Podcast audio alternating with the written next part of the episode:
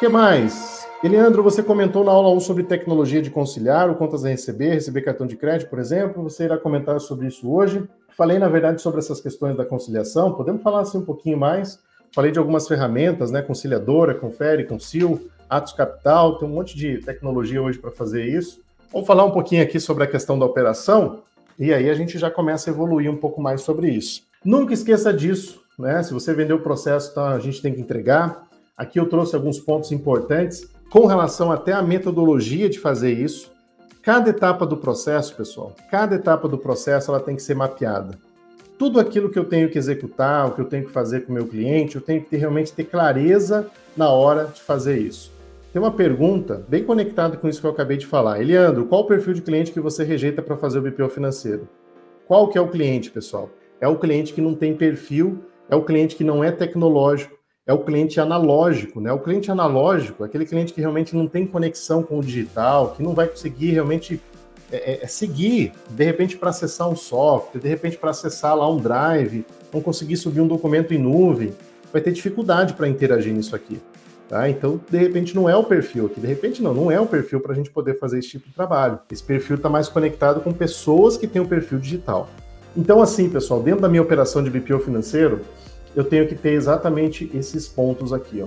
Tecnologia, mais processo, mais pessoas, vai me dar escalabilidade. Então, eu quero ganhar escala, eu preciso pensar em tecnologia. Eu preciso sair desse processo tão manual para ter processos mais otimizados. Falei agora para o colega referente, por exemplo, à conciliação de cartão. Você está fazendo conciliação de cartão na mão? Você está fazendo agendamento com boleto, pegando boleto lá e fazendo agendamento com código de barra? Gente, quem faz isso ainda, comenta aqui até. Eita, comenta aqui, pessoal, até para eu saber. Enquanto eu volto aqui, você comenta aí. Você está fazendo agendamento lá, você está emitindo boleto a boleto na mão, você faz um por um. Como é que funciona o teu dia a dia? Você está subindo o extrato bancário por Excel? ou você está fazendo o BPO financeiro dentro do Excel para o seu cliente? Como é que você cuida do financeiro hoje da empresa que você trabalha? Como é que é isso hoje? É tudo otimizado? O banco já está conectado com o software de gestão financeira? Já tem um sistema de conciliação de cartão que automatiza todas as vendas e faz as baixas de forma automática para você?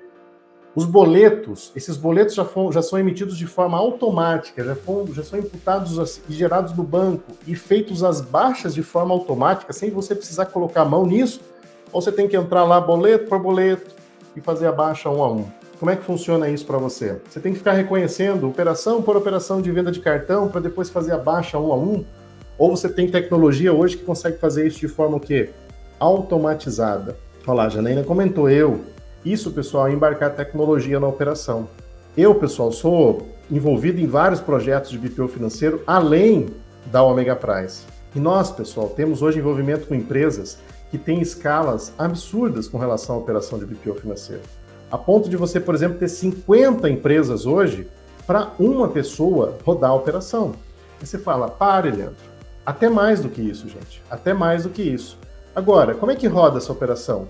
100% digital, 100% tecnológica, 100% robotizada com software que faz essa operação funcionar. Claro, perfil de cliente, Provavelmente não é o perfil de cliente, talvez, que você atenda, mas talvez pode ser também.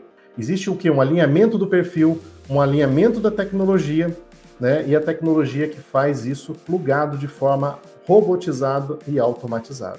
Olha que bacana. Então, assim, a gente já tem hoje muita tecnologia, pessoal, disponível, tem muita coisa para evoluir.